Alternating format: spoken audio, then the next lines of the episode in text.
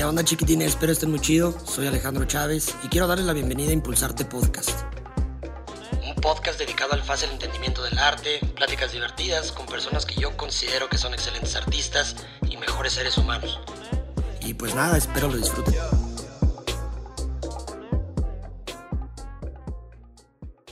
Épale, qué rollo, ¿cómo están? Bienvenidos de vuelta a Impulsarte Podcast, su podcast de arte favorito.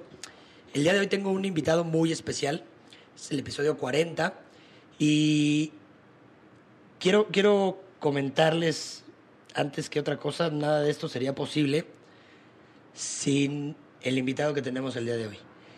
Y les digo, tanto como para el podcast, como para mi vida.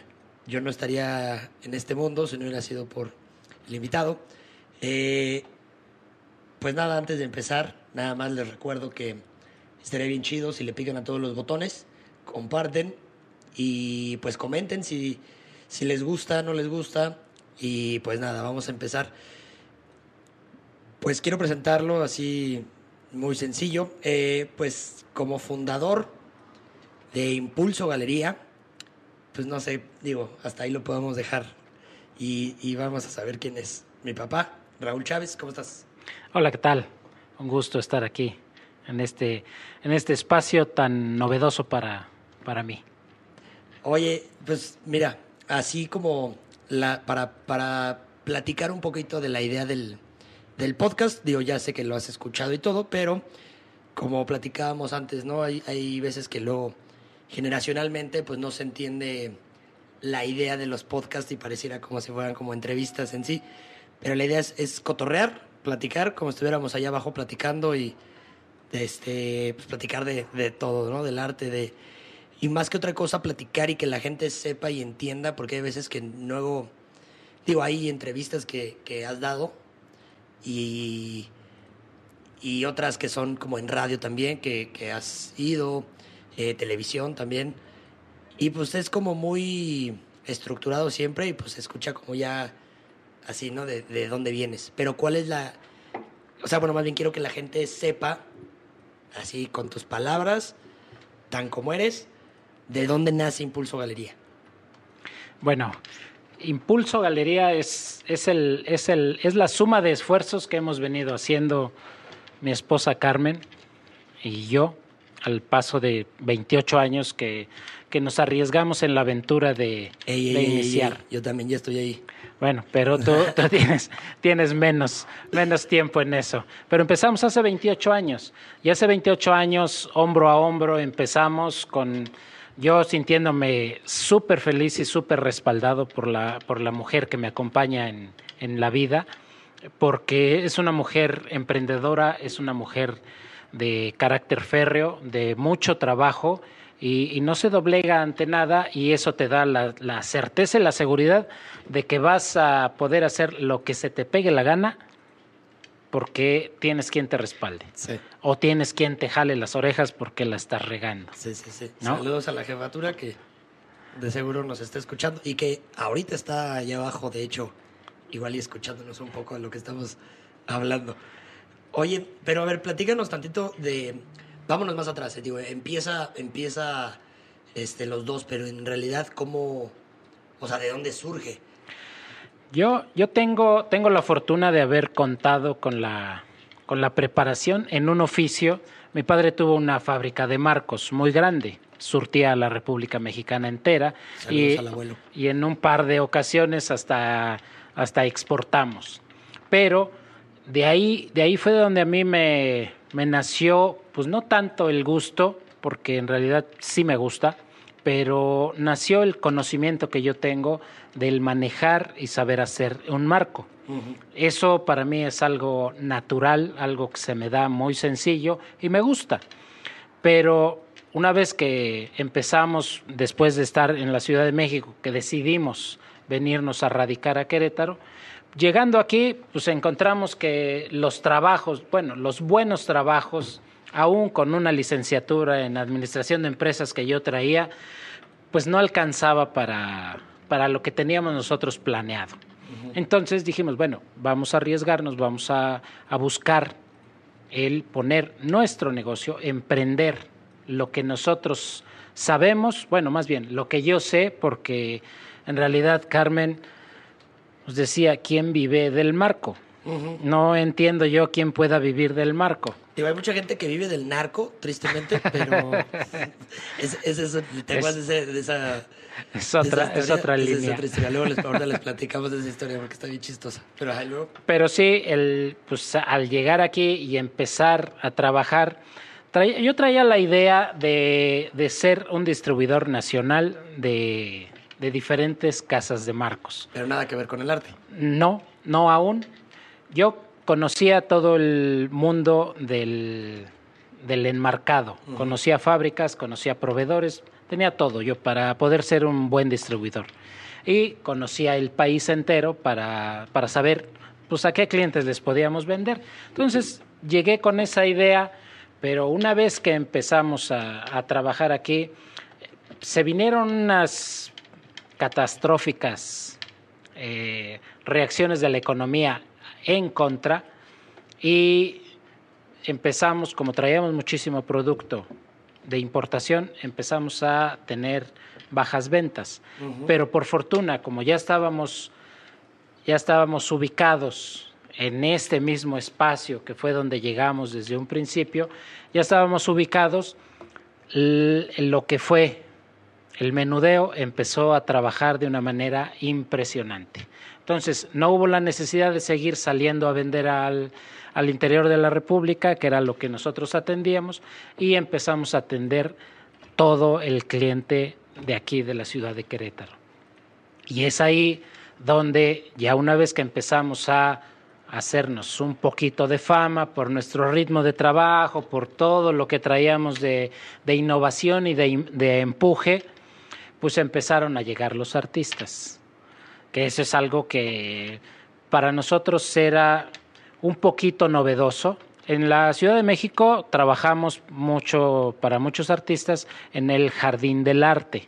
Ahí fue donde mi padre tenía unas ventas increíbles con muchísimos artistas y artistas de, de buena talla, pero esos los tenía él. Yo en realidad llegué a ir pocas veces ahí a atender gente, casi no era lo mío, pero pues algo, algo se veía, pero simplemente lo veíamos como comercio. Era comercio y no de la manera que hoy vivimos el arte. Claro. Trabajamos que yo me acuerdo del Jardín del Arte nada más de ir a desayunar al, al Vips que estaba ahí enfrente. que está ahí enfrente. Siempre que, que íbamos estábamos ahí desayunando. Es que era ese, ese espacio era todo un rito.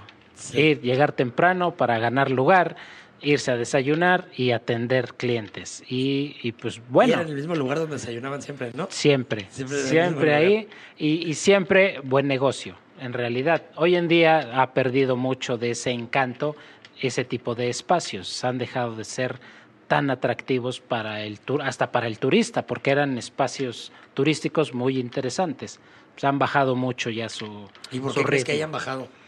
Eh, como todo, eh, ambiciones de los mismos locatarios, de los que manejan los locales, bueno, no son locales, son espacios en la banqueta para, pues para hacerse de, de recursos. Siempre el, la ambición y la política en esas cosas acaba con todo lo bueno y atractivo. Sí, sí, sí, sí.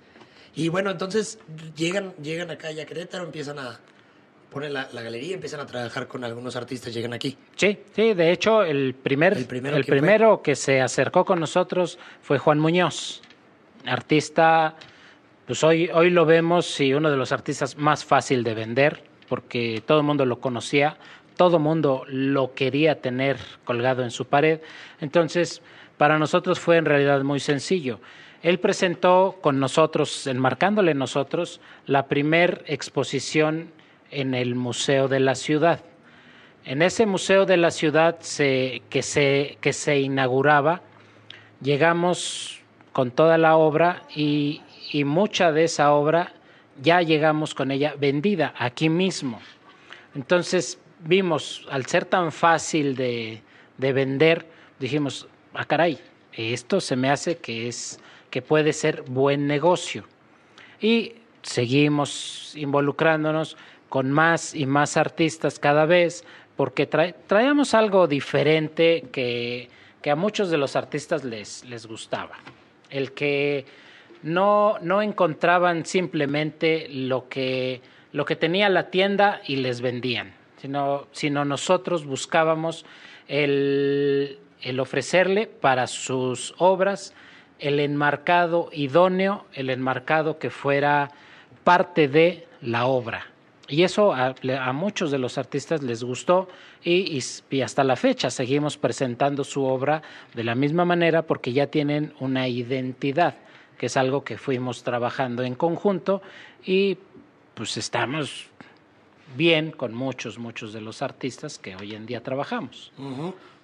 Oye, y, y, por ejemplo, ¿cómo fue el...? Digo, yo me acuerdo cuando yo estaba bien morrillo que se fueron a una exposición a Houston ¿Esa fue la primera que se fueron a hacer o fue en San Antonio donde, donde llegaron a, a, la exposición? Que pues digo, hicieron ustedes todo el tema también de los marcos.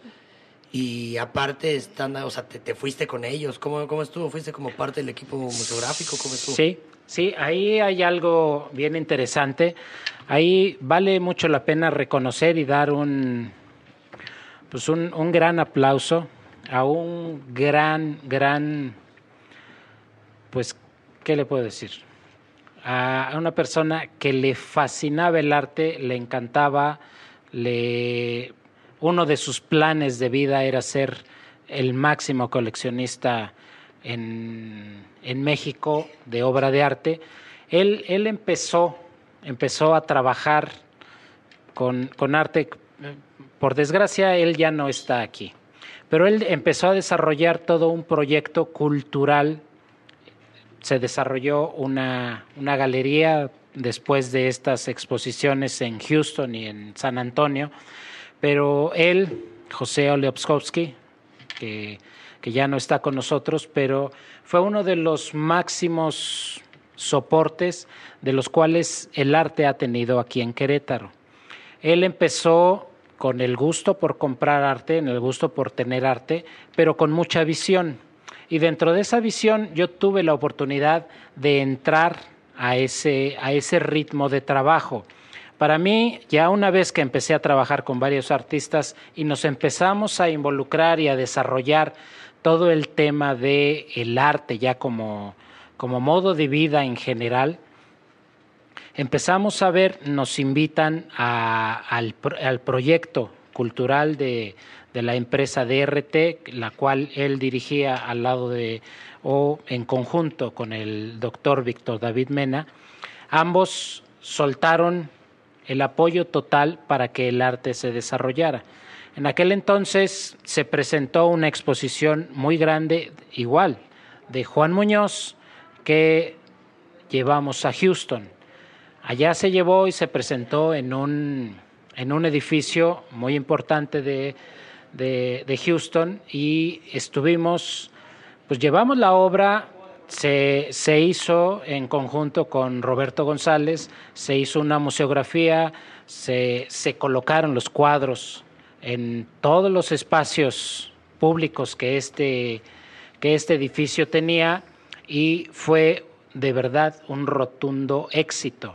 Ese rotundo éxito pues dio, generó la confianza para una segunda, una segunda exposición, la cual se presentó, eran tres artistas más que se llevaron al, igual a los, a los edificios cuando se inauguró el primer vuelo de Querétaro Houston.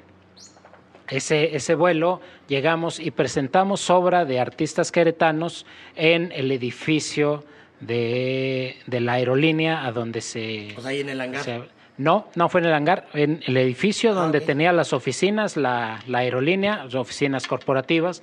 Ahí se presentó esa, esa exposición.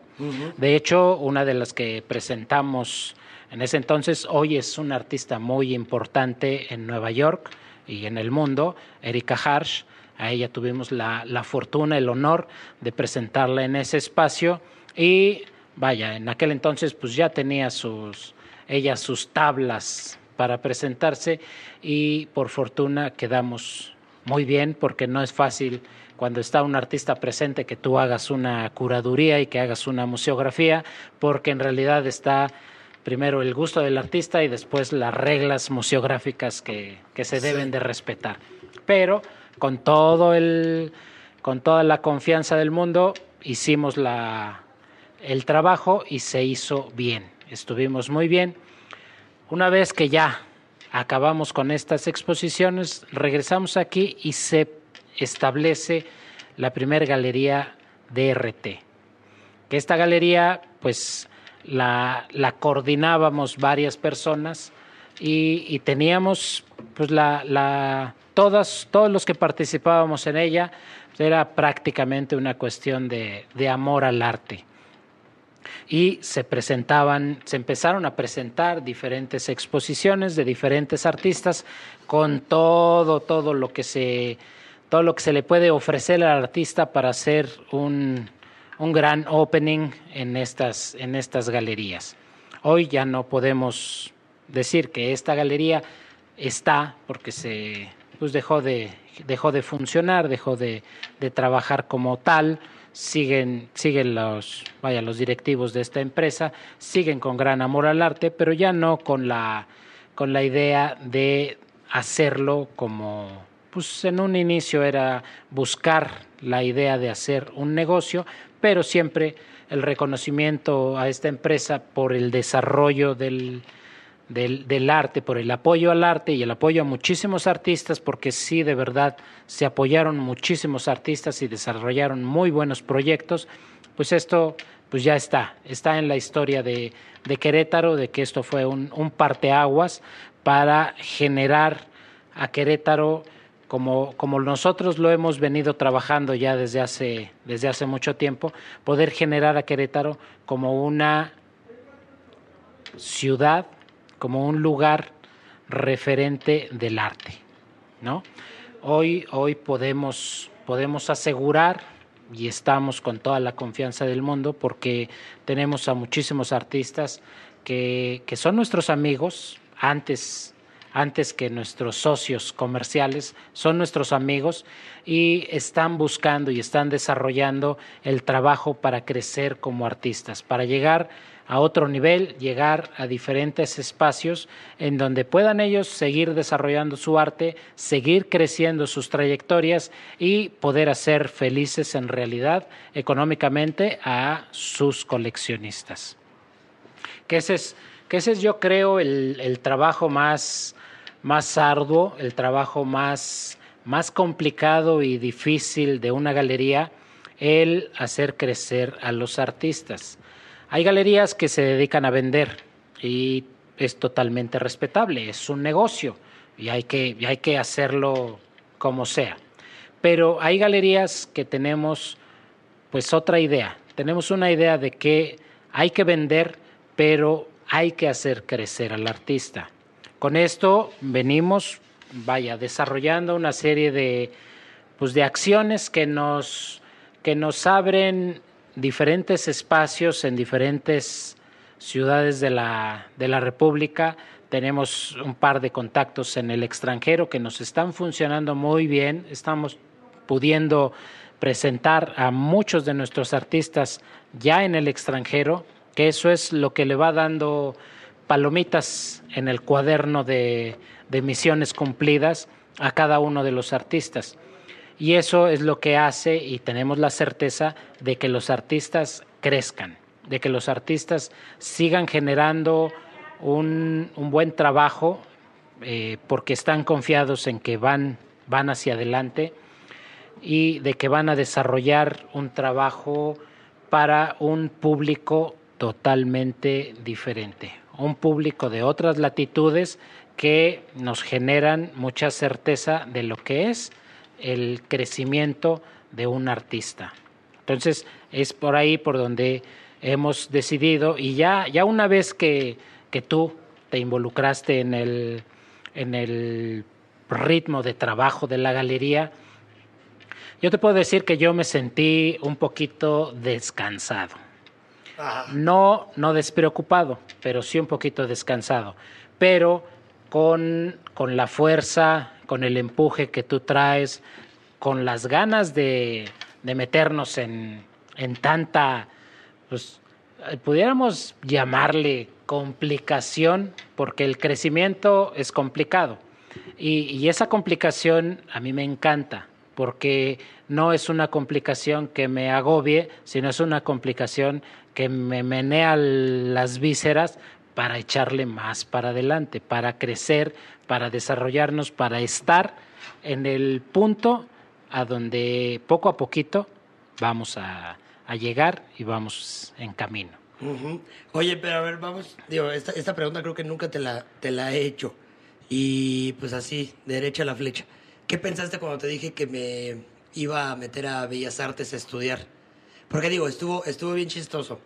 Este. Terminando la, la. No, más bien, antes, en primer semestre de preparatoria, yo todavía no tenía ni idea qué quería estudiar. Era como de, híjole, pues no, no sé. Estaba pensando entre. No sé si te acuerdas que era, era el, este, el ejército. Que dije, me quiero ir al ejército. Y cada que íbamos a la Ciudad de México, que pasábamos por ahí, me decían, no, pues de una vez te quedas. De una vez te quedas. Este, ahí, o.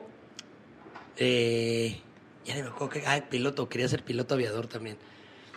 Pero bueno, esas eran las dos cosas que las que yo decía. O la otra era como el diseño. Pero no sé, como que en su momento lo sentía como que una. Una carrera como para, pues, nada más tener una carrera y tan, tan, ¿no? Pero no, no era como lo que me encantara. Hasta después me fui a estudiar a Estados Unidos un año y estando allá como que regresé y dije, no, pues ahora me, me gusta mucho todo el tema de la agricultura y porque estaba en un, en un pueblito en Newport, este, en Pensilvania y pues digo, no, me di cuenta que eso de trabajo de campo pues no es lo mío. Hasta que ya después dije, ¿sabes qué? Bellas Artes me llama, pues esto es del negocio, me gusta mucho, crecí alrededor de, de esto, tanta pintura y todo, pero no sabía si quería ser pues, artista, que era lo que yo tenía como en mente, o dedicarme a vender. Desde el principio sí lo sabía, pero en ese momento, antes de decidir por la carrera, no tenía idea. ¿Cómo, tú, cómo fue cuando te dije, oye, ¿sabes qué? Pues me quiero meter a Bellas Artes. Mira, para mí, para mí fue algo, en realidad, casi natural. Son tres, tengo tres hijos, los tres totalmente Saludos diferentes. A los, hijos. Los, los tres totalmente diferentes, con ideas totalmente diferentes, pero, pero si, si recuerdas, tú fuiste el que más estuvo pegado aquí al, al negocio. Yo desde morrito andaba taballando. El que, el que siempre estaba desde, pues, no sé, cuatro o cinco años metido en el taller con la gente que teníamos trabajando. Eh, más, más adelante, eh, cuando algunos artistas, por ejemplo, la, la, fotógrafa Elena Vaca, oye, oye Raúl, ¿quién me puede echar la mano para, para una sesión fotográfica que voy a tener? Pero es una sesión fotográfica de desnudo. Dije, ah, mi hijo. Oye, pero está muy chiquito. Pues sí, pero está acostumbrado a ver el arte como es, como arte. No es, no, no, va, no va a plantearse cuestiones morbosas en, en, el, en el momento porque sabe perfectamente que es arte. Uh -huh. Entonces, cuando, cuando ya pasó esa sesión fotográfica, ella se quedó maravillada contigo y fue algo que nos dijo. Dice, la verdad, mis respetos, porque es la persona más educada y más respetuosa que he conocido. Dice, porque siempre que tengo un auxiliar, siempre están nada más de, de mirones y no se ponen a trabajar. Y él fue exactamente a eso, a trabajar y a desarrollar lo que él tenía que hacer. ¿Y dónde quedó esa paga? No recuerdo esa no, paga. No, eso no sabemos. Ah, entonces ahí el problema desde... Desde entonces trabajas por amor al arte. Por amor al arte. Sí, ya ves lo que me doy cuenta, digo, haciendo todo y además de repente digo, y bueno, ¿y, ¿y el dinero dónde quedó? Pero, Ajá, y luego... pero desde ahí sabíamos que, que esto ya era, era parte de ti. A mí cuando me dijiste, quiero estudiar arte, pues, ok. La, para mí la, la premisa primordial era estudiar, prepararse, porque en este mundo los improvisados y pues, en este mundo del arte los que los que son bohemios ya no funcionan en el mundo del arte. Eso ya se acabó. Ya hoy en día pues lo vemos con todos nuestros artistas que son licenciados, maestros o doctores en arte. Que digo, también tenemos algunos que también, digo, hay que, hay que también mencionar que no, eh, o sea, el hecho de que seas improvisado, por así ponerlo, no, no quiere decir que tienes que tener a fuerza una carrera. No, no, puedes no, estudiar, puedes estudiar, y digo, lo hemos platicado, no puedes estudiar por tu propia cuenta, tus propios méritos, y llegar a lo mismo. No, sí, sí, no, y, y reconozco mucho el, el valor que tienen los que, los que no tienen una licenciatura en esto, pero siempre tienen una preparación mental. Sí, Esa claro. preparación es la que les da el- la incursión en el mundo del arte y que tengan la pasión por el arte. Es eso, yo Es creo lo que básico. Más, más, más que el estudio, muchas veces, sea, hay artistas que son autodidactas, que son todavía muchísimo más aferrados al estudio y al seguirse capacitando y al trabajo que muchos que salieron de la carrera. Yo te lo doy por experiencia, por, Sí. o sea, por la gente con la que yo estudié. O sea, muchos de ellos que pudiera pensarse que fueran, o sea, o que, que lograrían llegar lejos porque tienen una técnica buenísima, un concepto padrísimo y de repente pues están perdidos, Sí. están trabajando en otra cosa, nada que ver. Sí, pues es como, es como todas las carreras, ¿no? Hay Sí. quienes se, se des- desvían o encuentran la comodidad en otra cosa y sueltan lo que, lo que estudiaron. Pero sí, sí tienes razón, toda la, toda la gente que, que trabaja, y muchos de ellos que trabajan con nosotros, que no tienen una carrera, pero, pero tengo la certeza de que todos tienen la firme convicción de seguirse preparando y de aferrarse a el crecimiento como artistas. Eso sí, y es algo de lo que de lo que siempre hemos visto y hemos, hemos decidido para, para empezar a trabajar con un artista, que sean artistas comprometidos y que estén dispuestos a morirse pintando. Sí, que sean, digo, que sean profesionales en, en todo el sentido de la palabra. Sí, ¿no? O sea, total. que, que- que tengan, digo, porque son muchas cosas que nosotros vemos. Pero igual eso ahorita lo, lo tocamos. Entonces, el, el- en el punto tú lo viste natural, o sea, el hecho de decirte, oye, ¿sabes qué? Me voy a meter a Bellas Artes. Hay una, hay una historia que me, me da mucha risa ahorita ya acordarme, porque hubo un personaje en el que, que me acuerdo que, digo, a- Alejandro, pues no era como el mejor portado en, la escuela, ¿no? Pero nunca me fue mal. O sea, no, no era muy, muy aplicado, pero sí era muy despapayoso. Pero, digo, dentro de eso se me pasó un semestre por el mismo despapalle, no investigué y todavía tenía la idea de decir, bueno, pues bueno, pues es que pues, todo el tiempo mi mamá y mis papás estuvieron viendo lo de mis escuelas, pues igual esta, ¿no? Y pues no le tomé como esa importancia hasta que de repente pues se me pasó el semestre y dije, ah, Caracas, creo que necesito meterme. Y me acuerdo que me metiste, bueno, no me metiste, sino que me dijiste, oye, ¿sabes qué? Para que pues no estés sin estudiar en este punto, eh, métete a clases con, con Ramsés de la Cruz, de pintura. Y súper chido, digo, la neta me, me acuerdo bastante bien, que la pasé bien, digo, maestrazo y aparte el, eh, la gente que iba tenía un talento brutal.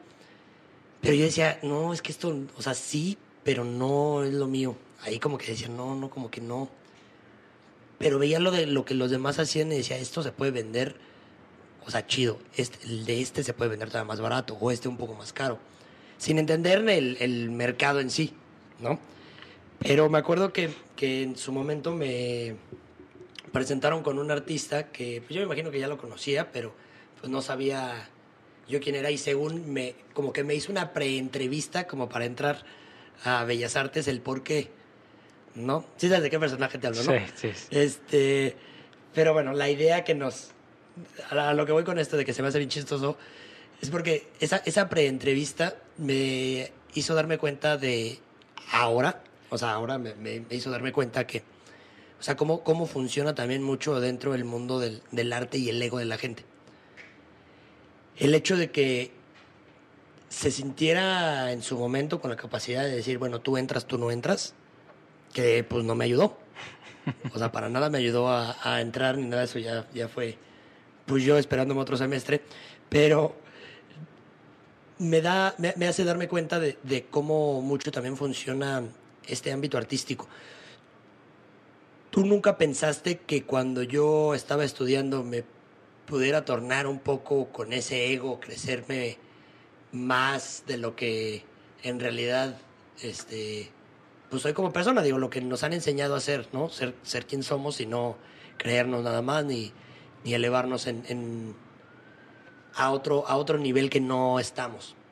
¿Nunca pensaste como en eso?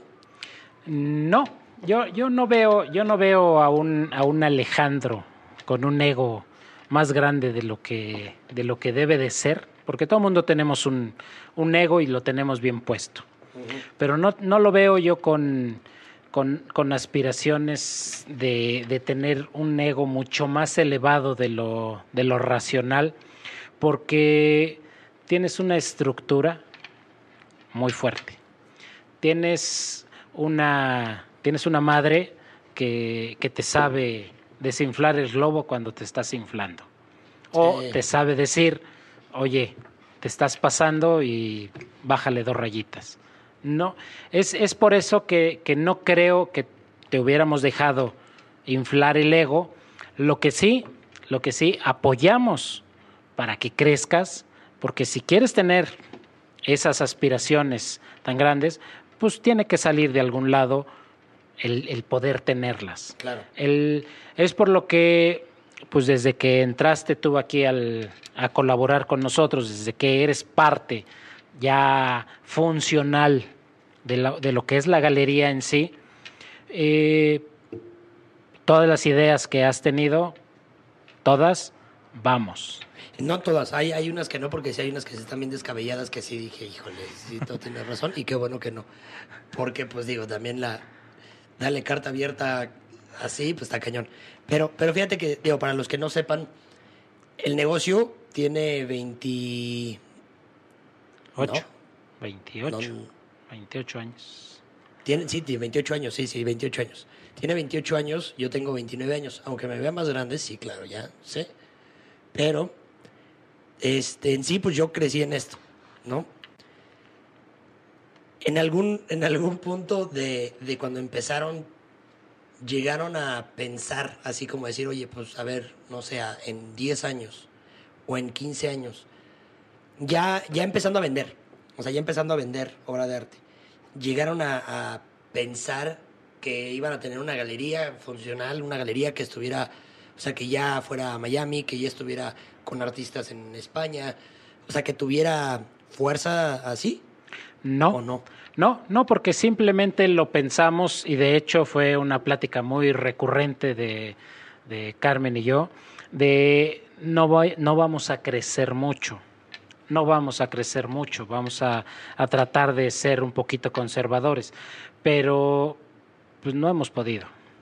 No hemos podido, nos gana, nos gana la inquietud de, de hacer cosas, la inquietud de crecer, pues el espacio que tenemos muchas galerías del mundo las lo quisieran, porque es un espacio muy grande, es un espacio muy agradable para presentar obra.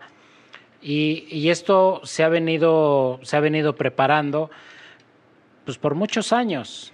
Cuando tuvimos aquí que dijimos, bueno, ¿qué hacemos con tanto espacio? Bueno, vamos a dar clases.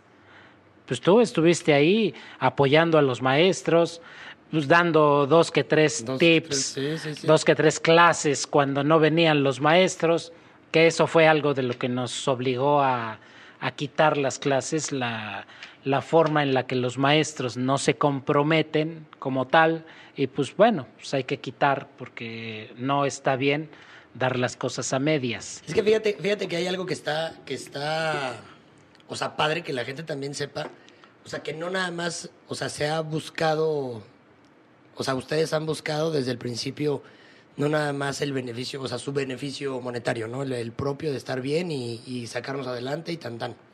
Sino que también han buscado, por ejemplo, esto de las clases. Yo me acuerdo que digo, a la fecha todavía hay gente que sigue viniendo y pregunta por clases, ¿no?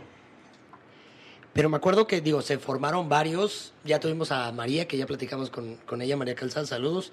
Este, Luis Sandoval, por ejemplo, artistas que ahorita son artistas muy buenos, jóvenes, y que pues salieron de aquí.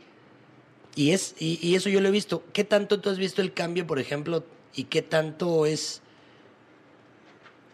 esta falta de, profesionalismo también dentro del arte. Obviamente no como, como, como artista visual, pues puedes dedicarte a muchas cosas, ¿no? Te puedes dedicar desde la docencia, te puedes, o sea, puedes ser artista este, pues independiente, puedes trabajar en, en series, películas, bla, bla, bla. Digo, hay, hay mucho, mucho por donde. Pero creo yo que también el simple hecho de, la, de, la, de las clases, no sé cómo lo veas tú, pero el hecho de las clases siento que luego las, la, las personas como que no les interesa, los artistas no les interesa ni siquiera eso, como que ven la docencia fuera de, las clases fuera de, de una universidad como pues un trabajo mientras, ¿no?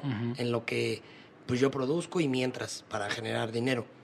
¿Qué tanto ves tú que ha cambiado a lo largo del tiempo desde que empezaron con clases? Porque yo me acuerdo desde que, pues, que tenía, no sé, 12 años, yo creo por ahí, había clases de, de cursos de verano y ya empezaban las clases de pintura.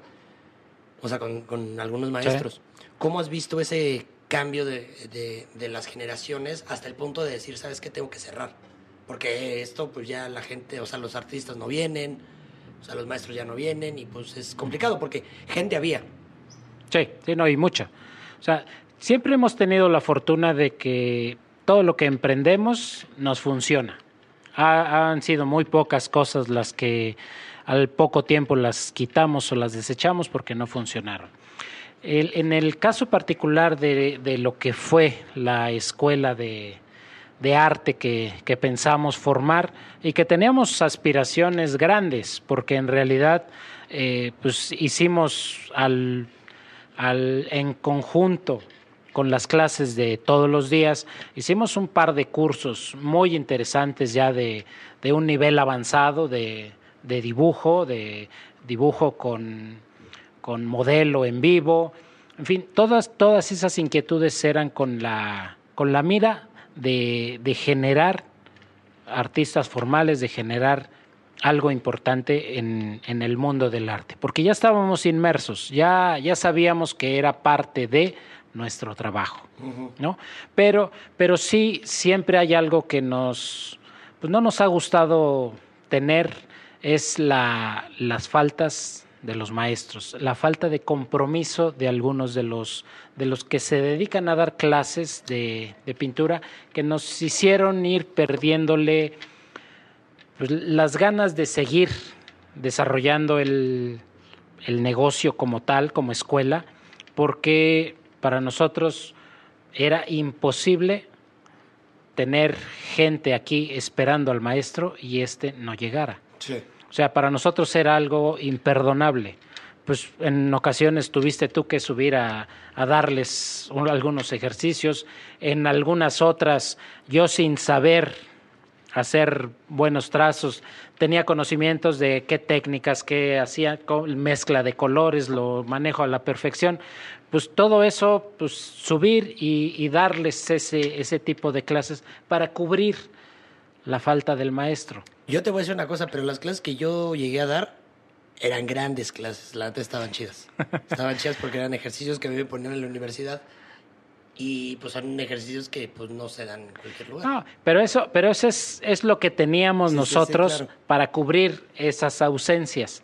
Y, y al, al, desesperarte, te, te, vas desesperando y te vas desanimando de, de no encontrar ese, ese clic que puedes hacer con tus colaboradores. Preferimos quitarlo para no seguir fallando. Y de ahí viene entonces, entonces de ahí viene el hecho de que, bueno, creo yo no, que el hecho de que, de que depuremos a los artistas con los que son pues artistas que no tienen el, la, el profesionalismo que decimos. O sea, Total. depurar eso que decimos, sabes que este artista, pues quedamos esta fecha y pues en esta fecha pues no trajo nada. O, oye, ¿sabes qué? Nos, digo, ¿te acuerdas que digo, nos ha pasado, no? Que de repente te dicen, oye, quiero una cita para platicar con ustedes y no llegan. Sí. O sea, ya después sí. te mandan un mensaje y es como de, ay, oye, pues que no, no pude, pero pero la próxima semana es como, pues no, ¿no? O sea, ¿viene de ahí? Es, es totalmente eso. Eh, nosotros somos en realidad eh, formales. Tratamos de, de, tener una cierta formalidad en, en, todo lo que vamos, todo lo que vamos haciendo y donde sí no nos falla es cuando nos comprometemos con algo. Si yo me comprometo es hasta cumplirlo, no lo suelto. Sí, sí hay, sí hay el, el que muchos de los artistas, y eso es, no sé, a lo mejor es educacional, a lo mejor no sé, tú lo sabes en la, en la universidad, no sé si, si te decían para un día el trabajo y te permitían tres días después, ahí ya te hicieron no. cumplir con las cosas, ¿no? O sea, te, te prepararon para tener tres días después de la fecha final.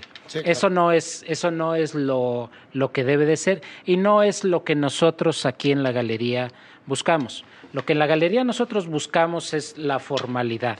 ¿Y por qué, por qué exigir? Porque si es una exigencia, ¿por qué exigir una formalidad?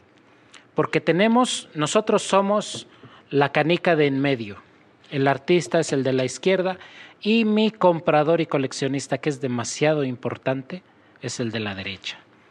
Si yo no recibo la canica de la izquierda para llevárselo a mi, a mi cliente, no voy a poder estar haciendo mi labor.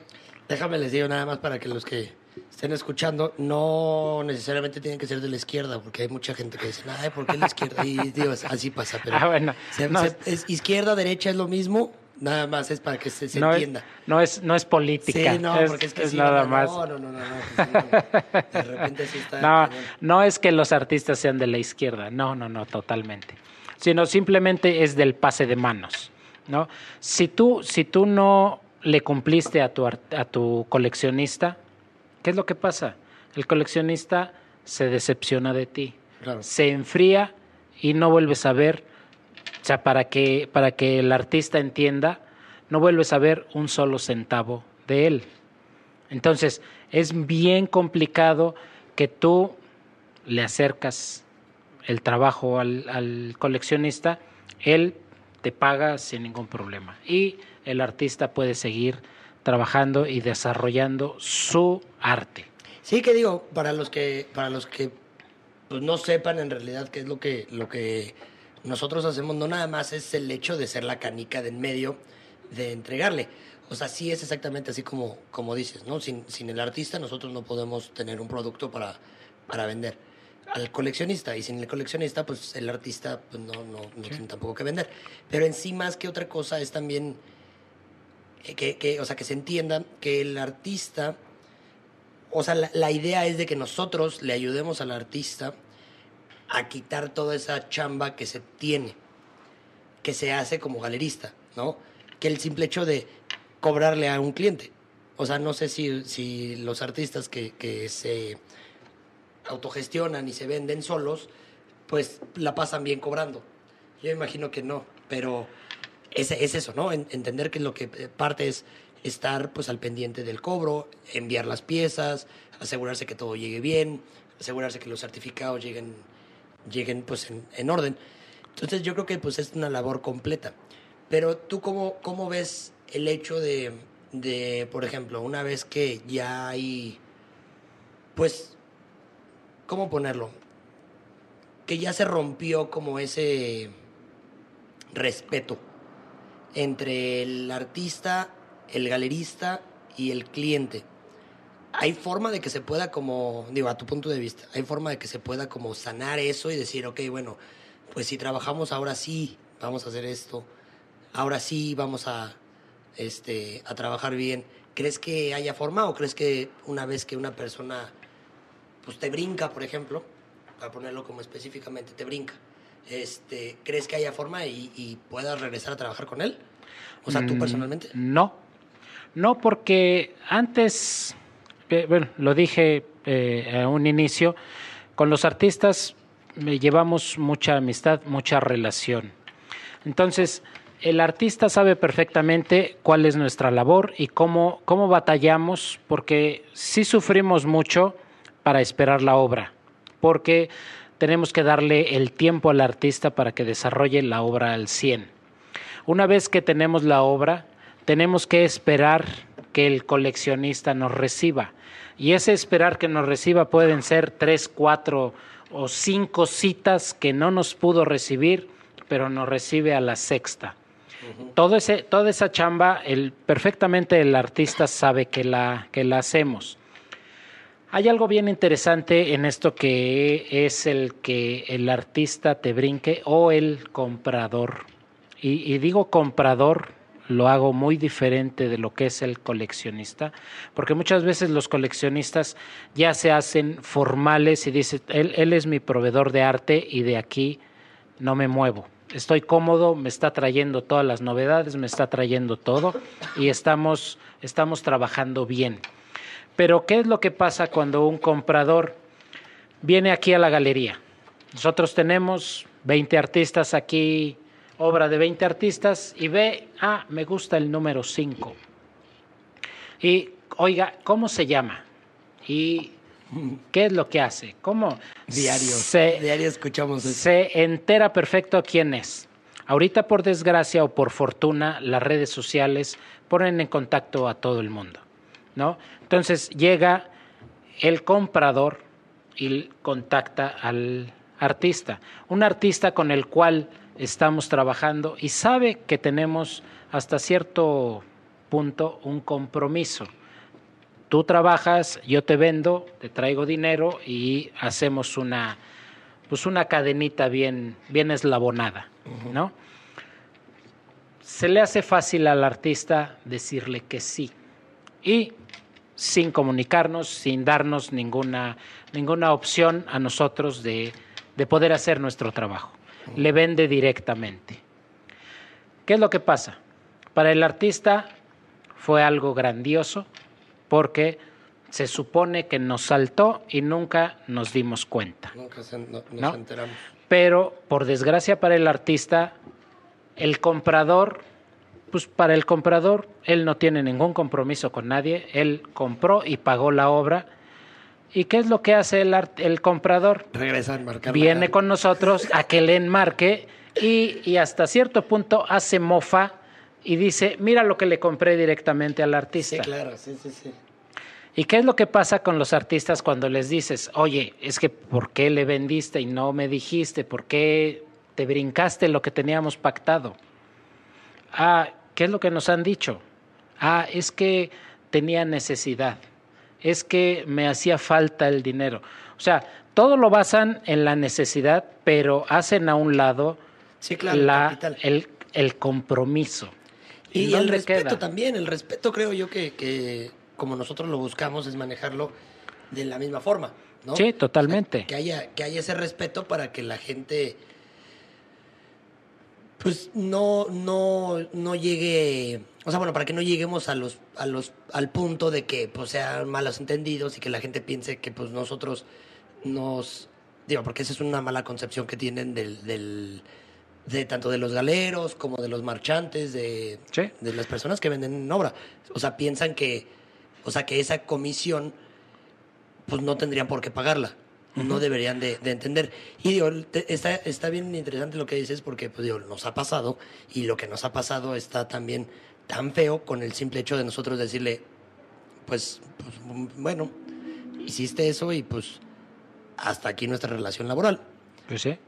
Y se han perdido de, de muchas cosas y no por, no, o sea, y no por elevar nuestro ego y decir, no, pues nosotros hacemos, sino que simplemente es todo lo que nosotros estamos proyectando y estamos buscando para que el artista tenga un crecimiento más exponencial, el artista llegue a otros lados, el artista no tenga que preocuparse tanto por eso y esté trabajando y esté en realidad produciendo algo pues interesante para el mundo, pues ya no lo va a tener, ya no lo va a poder hacer así. ¿Sí? Ahora ya se va a tener que regresar. Pues ojalá que el mismo cliente le, le ayude a hacer todo eso. ¿Qué, ¿Qué, tantos cuadros le puede comprar el cliente para hacerle la vida, no? Y, y, hay algo que ese, ese compromiso del cual, del cual hablamos es, es un compromiso por ambos lados. O sea, tú pintas y yo te vendo y tiene el artista tiene la certeza y es algo que es compromiso nuestro de que lo vamos a vender al precio que pactamos.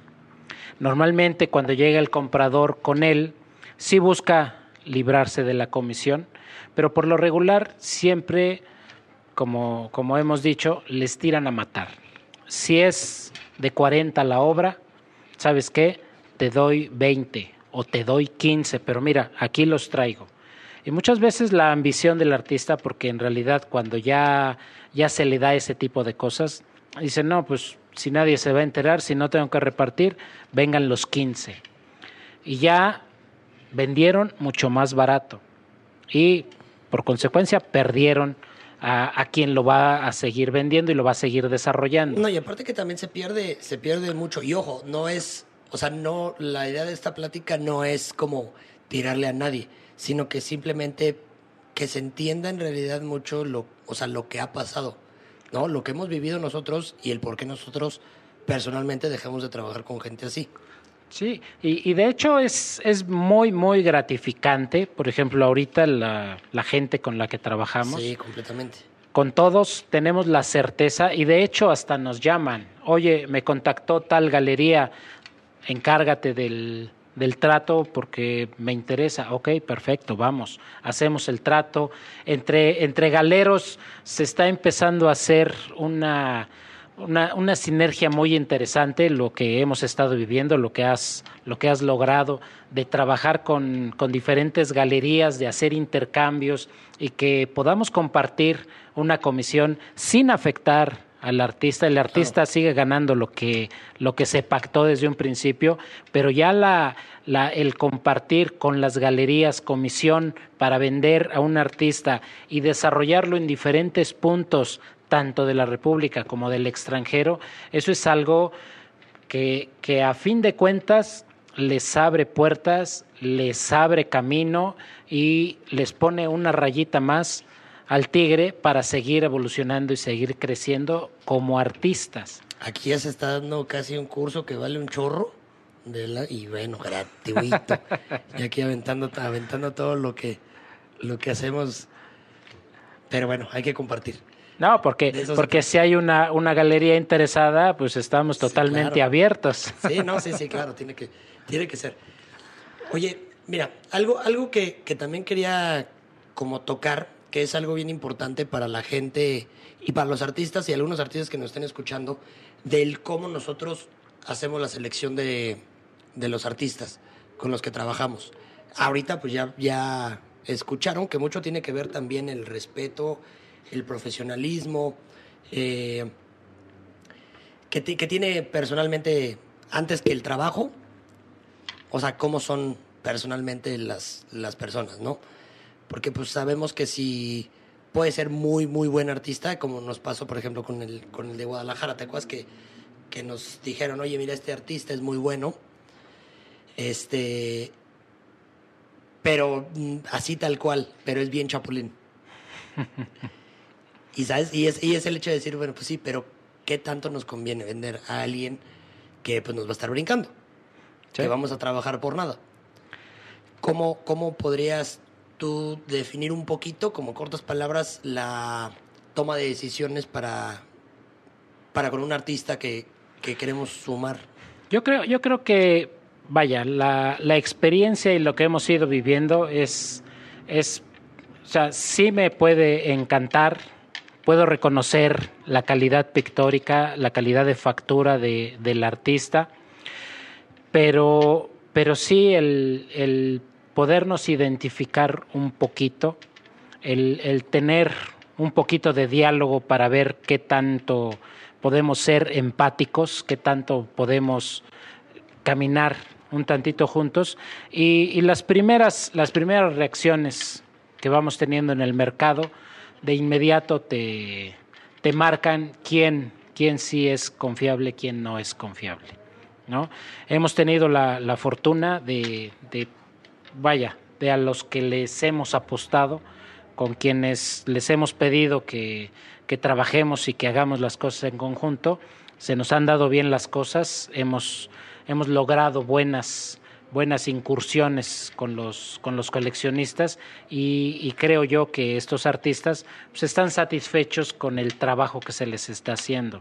Hoy en día, bueno, en esta, en esta época de pandemia, pues estuvimos desarrollándonos muy bien, aprovechamos la, pues ahora sí que el, que el recoveco que hubo de, de inactividad de mucha gente en salir de viaje, en hacer gastos, en otras cosas, en que compraran arte, de que estuviéramos ahí para ofrecerles arte, pero sí el, el trabajar con un artista tiene que ser en base a la confianza.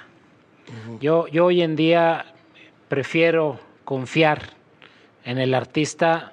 Sé que si voy a voltearme para atender a una persona, él no se va a ir por otro lado con otra persona para, para atenderla. Sé que me va a decir, oye, él también quiere, oye, él también quiere, me está, me está diciendo que, que quiere de mi obra, atiéndelo.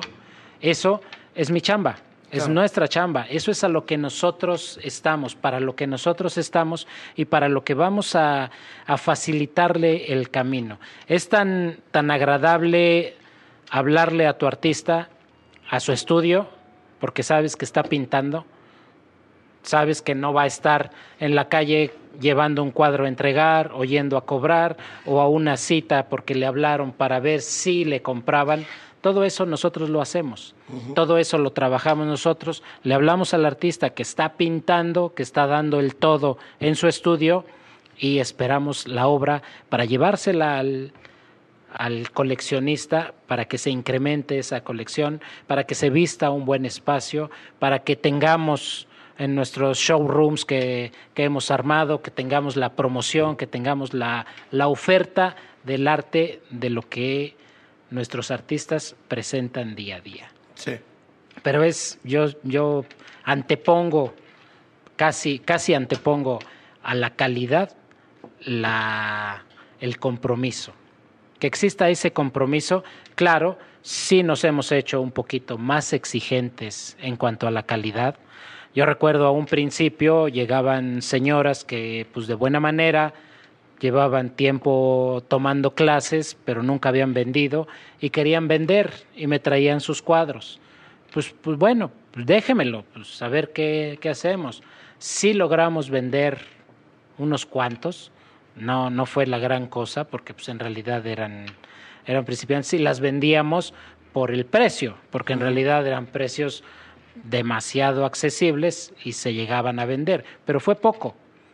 Pero cuando empezamos a ofrecer artistas formales, artistas con buena factura, con buena calidad en sus, en sus trabajos, con propuesta, que eso es algo que yo creo que también hay que buscar en el artista, que tenga una línea de trabajo y una propuesta. Hoy en día lo voy, a, lo voy a decir porque lo tengo que decir y es algo que, que ojalá los artistas que están trabajando aquí en Querétaro lo, lo tomen como una crítica sana y como algo muy, muy honesto de mi parte. Hemos visto en varias partes del mundo que día a día los artistas están buscando diferentes caminos y esos caminos los buscan con propuestas, con formas de pintar razonadas y con mucha intención de querer decir algo. En Querétaro, hoy en día estamos perdiendo ese querer decir algo. Se están conformando algunos de los artistas, no todos, porque hay quienes sí buscan un camino de, proponer, se están conformando en que si ya se, si ya se vendió, ¿por qué voy a cambiar mi estilo? ¿Por qué voy a proponer algo que a lo mejor es arriesgado y no lo voy a vender? están quedándose un poquito en la retaguardia de lo que viene. Yo en algún tiempo que, que estuvimos viajando, yo me sentía totalmente orgulloso porque en países europeos me paraba en las galerías y decía, ah, mira, este artista pinta como este artista de Querétaro. Este no le, Querétaro no le pide nada al mundo. Tenemos para poder competir y poder entrar al, al mercado del arte al tú por tú. Hoy en día, viendo las propuestas que se están viniendo, vaya, en, en, en Oriente, Oriente trae una, una fuerza brutal. Eh, en lo que es, eh, ¿qué te puedo decir?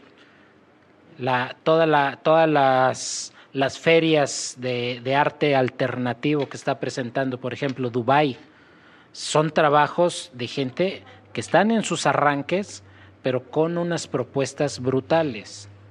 ¿Qué es lo que pasa en Miami? Cuando estuvimos en Miami, sí llevábamos cosas de muy buena calidad, pero no llevábamos una propuesta que encajara con el ritmo actual, el arte actual, el arte joven. Todo ese, todo ese. Híjole, no sé, no propuesta. sé porque, siento que lo, lo, que llevamos sí llevamos, o sea, llevamos una fuerza muy, muy grande y Dios, se, se vendió, se vendió, lo que se vendió, se vendió bien. Pero más que, más que yo creo que no, no, no llevamos eso, o sea, yo creo que no llevamos lo que Miami vende. Sí, no, yo, no, y lo repito, llevamos excelentes piezas para, para el mercado y vaya, nos los dijo el, el dueño de la feria. Sí. Son, son el mejor stand de, de la feria, traen lo mejor.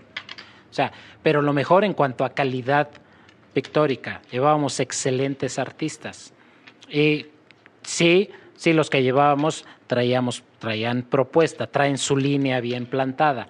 Sí, y aparte también que, creo yo que también el, el, mercado que, o sea, que fue a esa feria, no, pues no traía también el poder adquisitivo de los 32 mil dólares, de los 25 mil dólares. Sí, sí, sí. O sea, digo, venían por 10 mil, por ahí, ¿no? Sí, sí, sí. Entonces, sí, sí, te digo, son, son cuestión de, de muchas cosas, pero sí creo que, que en ese momento, por ejemplo, estaba y, por ejemplo, esa de Miami fue en el 2018 y estaba muy en, en apogeo el pop. Sí, totalmente. O sea, muy lo colorido, pero también muy abstracto lo que ellos querían. O sea, querían que fuera como muy, muy abstracto. Y luego de lo que nosotros vimos que se vendió, carecía mucho de concepto dentro del mismo, de la misma abstracción. de la misma línea que, o sea, no, no era tanto como como, bueno, no eran, no eran piezas que dijeras, órale, esto pues trae una, una fuerza al momento de, de apreciarla, ¿no? O conceptualmente pues no tenía tanto. Pero, por ejemplo, ¿tú crees que ahorita Querétaro, digo, yo lo veo que hay artistas que sí están empujando fuerte? Sí. O sea, hay artistas que sí, y, y, y, jóvenes, o sea, que están empujando fuerte, y traen un concepto, por ejemplo, Alex, o sea, digo, trae un concepto buenísimo Zaida también se me hace muy buena. Eh, saludos. Pero, pero fíjate que, por ejemplo, hay otros que yo me he dado cuenta que no es tanto que sea un artista, sino son, y perdón que lo diga y no quiero ofender a nadie, pero muchos de ellos son este, personas que no se dedican, o sea, o que no lo, ni siquiera lo buscan como profesionalmente, sino que están conectados en el, en el, pues en la sociedad con la, o sea, con, ciertas personas y pues les venden muy barato y venden pues obra muy pop.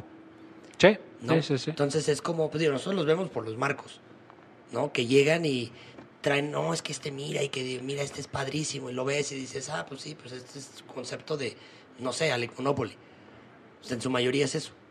Sí, sí, sí, que, que buscan el, el, el, resquicio que hay de, de quien quiere comprar barato de quien no se ha dado cuenta el, el, cómo debe de invertir, porque eso es algo que también, una labor fuertísima que, que, que, es para nosotros, el, el hacerle una cartera de inversión a un cliente. Claro. Eso es algo que, que no cualquiera lo hace, lo plantea, ni se lo puede, ni le puede poner un abanico de posibilidades para hacer una inversión rentable al paso del tiempo. Es que eso digo, también es, es entender mucho de, de, cuestiones financieras, que muchas veces, pues, o sea, yo te lo digo por, por experiencia, ¿no? Si yo no me hubiera metido también a, a, estudiar un poco más de eso, pues no lo hubiera podido, o sea, no lo podría hacer, ¿no? Sí, no es Porque fácil. en la escuela no te lo enseñan, o sea, no te dicen, a ver, mira, tienes que hacer esto.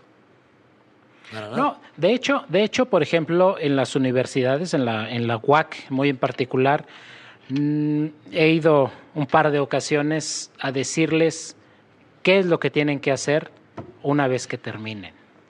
O sea, desde decirles a los alumnos, a los alumnos cómo se tienen que presentar en una galería, cómo deben de ir formales, no en vestimenta, porque cada quien se viste como quiere y como puede, uh -huh. pero sí tu, tu dossier, tu, tu carpeta de presentación, ¿cómo debe de ser? O sea, debe de ser formal. El, el, tu obra debe de ser con calidad, no, no el presentarte al, al ahí se va y con obras a mitad. O sea, todo eso, o sea, han sido, te digo, un par de ocasiones que yo he ido a, a darles la plática a, a, invitación de Lucy Magaña, saludos, que, saludos. nos ha, que nos ha contemplado para muchas cosas, pero en realidad esas pláticas no se las dan, ese conocimiento no lo tienen los chavos que salen de la, de la universidad. ¿Qué es lo que pasa cuando llega un, un egresado de Bellas Artes? Como todos los egresados de todas las carreras, una vez que ya culminaron con su, con su preparación, creen que ya todo lo merecen. Claro. ¿no? Eso es en todas las lo, carreras. Yo así lo pensé hasta que me topé contigo y dije, ah, Caracas. Pero, pero siendo honestos, en cuanto salen de la carrera, es cuando empiezan a aprender. Sí, claro. Lo que traen son herramientas para trabajar, Sí, pero sí, en sí. realidad a aprender lo que es la vida empieza una vez que acabas la carrera. Y la vida laboral es, es lo, lo, lo que aquí tocamos. ¿Qué es lo que pasa? Que desconocen. En primera, no saben cuánto cobrar. No saben y no tienen una línea de trabajo. Muchos. Hay otros que, que por fortuna traen línea desde que empezaron la carrera y, saben lo que quieren y cómo se quieren expresar. Y eso está padrísimo. Porque, pues, por desgracia, y eh, volvemos. Esto no, esta plática no es para que nadie se ofenda ni, ni para atacar a nadie, pero el pintor que llega y que te dice, bueno, a ver, dime, eres egresado, perfecto, ¿qué es lo que pintas? Y pum, te tocas, te topas con la primer barrera. Yo pinto de todo. Lo que tú me pidas, yo lo pinto. ¿Qué es lo que pasa? La galería ya tiene una formalidad. Y si no le exiges esa formalidad de línea al artista, pues vas a seguir siendo un bazar. Te vas a convertir en un pues sí, no, sí, porque no, o sea, no hay formalidad, o sea, no hay, no hay, pues no hay conceptualización en el hecho de decir, bueno, esto es lo que yo quiero decir y esto es lo que quiero expresar a través del arte. Ese es el, lo que yo creo que también luego el problema es que la gente no entiende y, y muchos artistas no entienden que es como, o sea, que es, que es como un cantautor o un intérprete, o sea, en sí, cuando se les pone como frente todo y, y dicen, ok, bueno, ¿qué es lo que quiere ser? Y el cantautor dice, bueno, yo quiero hablar de esto. Y puede hablar de muchas cosas, pero se van haciendo líneas. Totalmente. Se van haciendo líneas y dices, ok, bueno, ahora yo sé con quién, que después este, este va a estar padre porque va a tener continuación platicando con, con Manuel Arellano de la Asociación de, de la Sociedad de Autores y Compositores. Vamos a platicar un poquito de esto. Pero el intérprete, por ejemplo, se dice, ok, bueno, si yo soy un intérprete de banda, o sea, ya tienes un concepto, ¿no? Ya tienes una idea y vas a decir, ok, bueno, yo voy a interpretar todas las canciones que tengan que ver de banda, porque yo quiero ser conocido por ser, o sea, este intérprete de banda, o de rock, o de lo que sea. Porque sería bien complicado que un intérprete de banda tuviera esta parte y de repente ya estuviera este, cantando reggaetón. Que se puede, o sea, y ahorita se está dando mucho. Se, se está dando mucho, pero creo que sí es necesario que se tenga una línea como para que tú digas, bueno, ¿de qué quieres hablar? En sí, ¿quién, quién tú como persona, quién eres y qué es lo que quieres expresar? O sea, ¿qué es lo que buscas? ¿Qué es lo que yo creo que también nosotros buscamos desde el principio? No nada más buscamos de que tengan una excelente calidad, que eso es muy importante, pero que también se pueda expresar quién es el artista. Sí, sí no, y hay, y hay algo que a lo a lo que tú tienes que responder y tienes que darle la certeza al coleccionista. Hoy en día muchos de los coleccionistas, oye, mira, te presento este artista, está buenísimo, está padrísimo, está a un excelente precio, conviene para tu, tu colección. Una de las primeras preguntas que hace el coleccionista es, ¿qué pinta? O sea, ese, esa pregunta tan sencilla, ¿qué pinta? le tienes que dar cuál es la línea, No le puedes decir, y nunca yo le diría a un coleccionista, no, es que pinta de todo lo que tú quieras, te lo va a pintar. Sí, no. Eso, híjole, nos tiraría al suelo, a la lona y nos sacarían del ring. Sí. ¿No? Entonces, ¿qué pinta? Eso es lo que yo le pregunto al artista cuando viene. ¿Qué pintas? Y, y, el, que, el que te resuelve de inmediato, ah, no, es de que yo tengo esta línea, yo busco y estoy proponiendo y estoy buscando y estoy ofreciendo esta línea. Ah, caray, a ver, déjame ver tu trabajo, porque ya línea y, y objetivo lo tienes. A ver, vamos a ver tu calidad. Pasamos a la calidad, tiene buena factura. A ver, espérame, estamos, estamos interesándonos cada vez más. Vamos a platicar un ratito. Vamos a ver, congeniamos, vente, súmate, Sí. al, súmate al equipo, súbete al barco.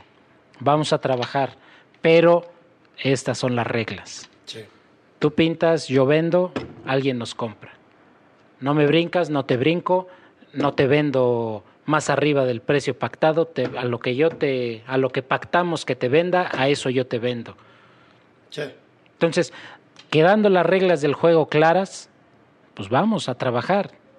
Tú te dedicas a pintar, yo me dedico férreamente a venderte. Sí, sí, sí. Y ese es el, Sí, y es, y es es lo a fin de cuentas el objetivo. Y es lo que y es lo que nos hemos dado cuenta que es lo que nos funciona. Trabajar con la gente que en realidad pues no está buscando nada más el beneficio propio, sino que en realidad trabaja el- y, y busca también el crecimiento colectivo.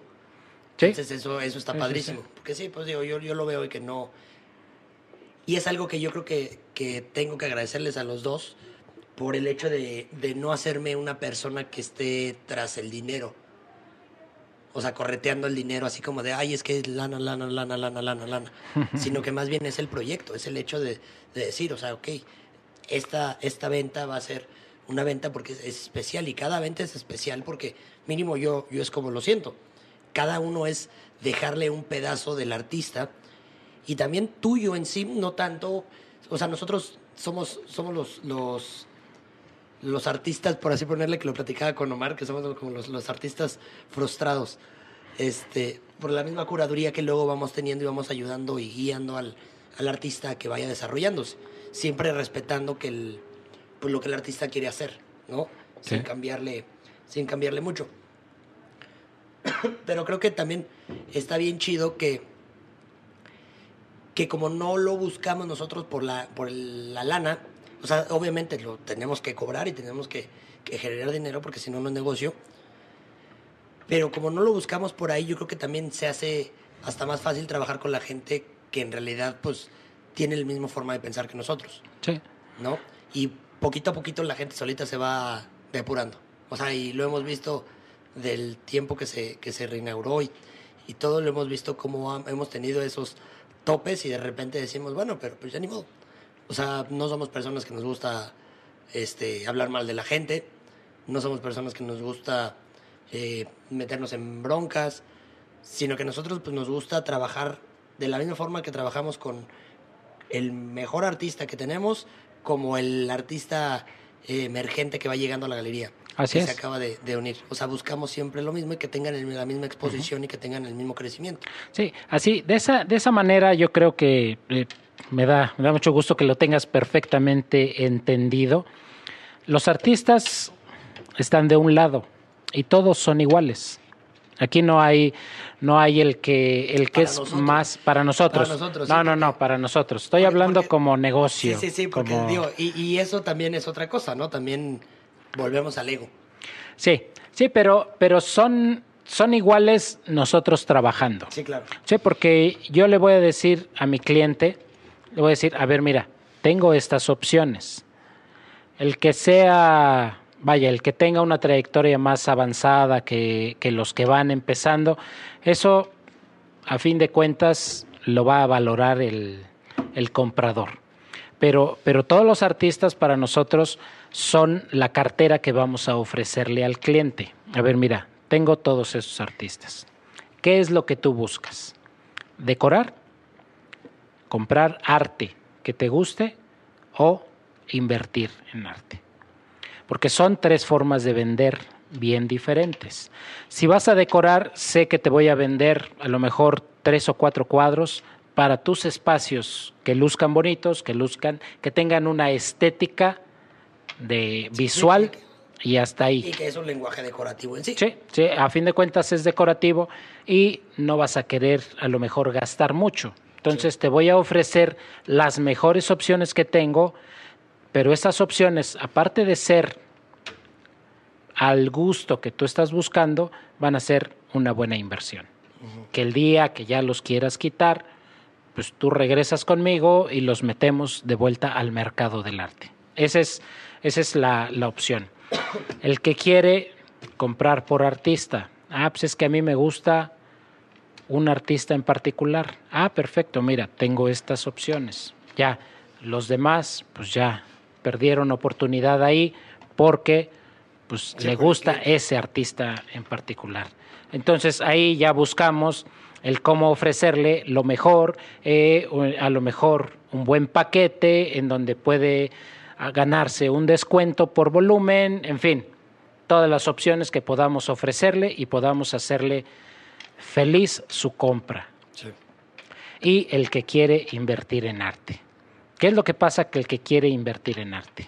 Pues es que ya cambia, ya cambia todo. Que yo creo que ese lo, lo, lo podemos hacer y dejarlo también pendiente para que la gente comente cómo es, cómo piensan que es la inversión en arte. Sí, porque la inversión en arte es a donde ya influyen muchos más factores de, de, venta, de estudio, sí, sí, sí. De, de trayectorias, de alcances monetarios, en fin, ya es, ya es todo un tema, es cuando dejas de ser galero y te haces en un broker. Sí, financiero. Financiero. Sí, y pues digo, si, si lo están este, viendo, chéquenlo y, y comenten ahí qué, qué es lo que piensan, qué es lo que piensan, porque está bien interesante leer, leer todo esto. Eh, ¿qué, te, ¿Qué te parece si cerramos el episodio de hoy? con todo, todo lo que platicamos, te digo que tú les diste casi un curso de, de, de cómo, cómo abrir tu, tu, galería, casi, casi. Pero está chido.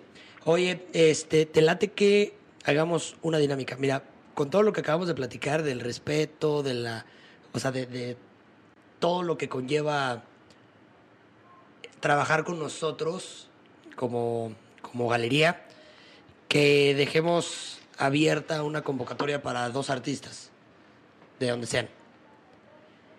Los primeros dos artistas que cumplan con todos estos requisitos, que nos, o sea, que nos manden el correo. Este, el correo es alejandro.chaves arroba impulsogalería.com y manden pues la información que, que pues que necesitan. Yo imagino que si cumplen con todos los requisitos que mi papá mencionó, pues ya sabrán cómo mandar un buen correo y cómo mandar la presentación. ¿Te late? Bueno, adelante. Pues estaría interesante porque eso es, eso es un poquito la retroalimentación que siempre estás buscando, que siempre queremos saber si, si en realidad abrimos oídos. Sí, sí, ¿no? sí, sí, pues es parte de y es parte, ahora sí que parte de lo que estamos haciendo, sí. Si no llega ninguno, pues ni modo. Seguimos trabajando con los que tenemos, felizmente. y pues nada, y si llegan, pues qué chido. Y pues ojalá que, que se pueda hacer. ¿Quieres algo? Yo, bueno, más bien, para cerrar, me gustaría que, que les dejaras un consejo para todos los artistas este, que nos estén escuchando, o personas que nos estén escuchando, algún consejo. Pues na nada más, o sea, yo, yo reitero mucho y por la, por la experiencia de ver de, de este negocio que nos ha dado el, el poder estar en muchos ámbitos, en muchos lugares, en muchos, con muchas gentes, con muchas personas que, que nos han apoyado, que nos han, que nos han sido, no sé, fuente de inspiración. Pues yo nada más el, el poderles decir que toda la conducta humana, toda la conducta humana, con transparencia y con, con un poquito de respeto hacia el ser humano, podemos llegar a ser mejores. Y simplemente pues, seamos humanos y cada vez más grandes. Qué chido. Venga, pues ya está, ya quedó. Entonces, con eso se queda el episodio de hoy, el episodio número 40. Un gran episodio porque pues era, era de, de era necesario hacer este episodio para que tuvieran un poquito de contexto de dónde sale este gusto y de dónde sale un poco también mi gusto por el arte y porque pues ahora sí que el negocio y yo somos casi hermanos. Le llevo un año, entonces pues está, está chido. Entonces como hermano mayor pues me toca cuidarlo, ¿no? Entonces pues chido, este, comenten, compartan. ¿Algo más que quieras agregar? Nada más. Gracias por hacerme parte de tu, no, pues ya de sabes tu locura. Que eres parte de, sabes que eres parte de desde el principio, entonces pues y agradecerte a ti también, a ti y a mi mamá que cuando hasta que lo que lo escuché, jefa, los dos la neta muy rifados porque pues he, he podido crecer en esto y pues la neta no lo veo yo como un trabajo. O sea, yo todos los días que, que vengo pues me la paso bien a gusto. Sí, de repente sí digo, híjole, por estas cuestiones que, que platicamos, ¿no? Que sí de repente son como muy pues complicadas por el factor humano. ¿no? Complicadas, sí. Complicadas por el factor humano, pero pues siempre buscando la mejor forma de, de no engancharnos en, en, nada de eso y también nosotros ser buenas personas para no, pues no estar afectando a nadie. Pero ahorita, qué chido y gracias por, ahora sí que por hacer este emprendimiento y, y dejarme ser parte de. No, pues gracias a ti y pues a echarle ganas, no hay más. A darle, a seguir chambeando. Y pues ya saben, entonces si, si eres artista y estás escuchando esto, estás dentro o fuera de la República Mexicana, no hay ningún problema. Este, mándanos tu book, eh, tu statement, mándanos todo lo necesario y vamos a tener cabida a dos artistas más que pues queremos empezar a trabajar, ¿no? Entonces, pues nada, les agradezco mucho. Eh, las redes sociales, ya saben, eh, Impulsarte Podcast en Instagram y mis redes sociales lo pueden encontrar. Llama Alejandro CH en Instagram, eh, Alejandro Chávez en Facebook y pues síganos en Impulso Galería, que pues todo es posible gracias a Impulso Galería y todo este tipo de locuras se hacen en Impulso Galería. Entonces, pues nada, chido.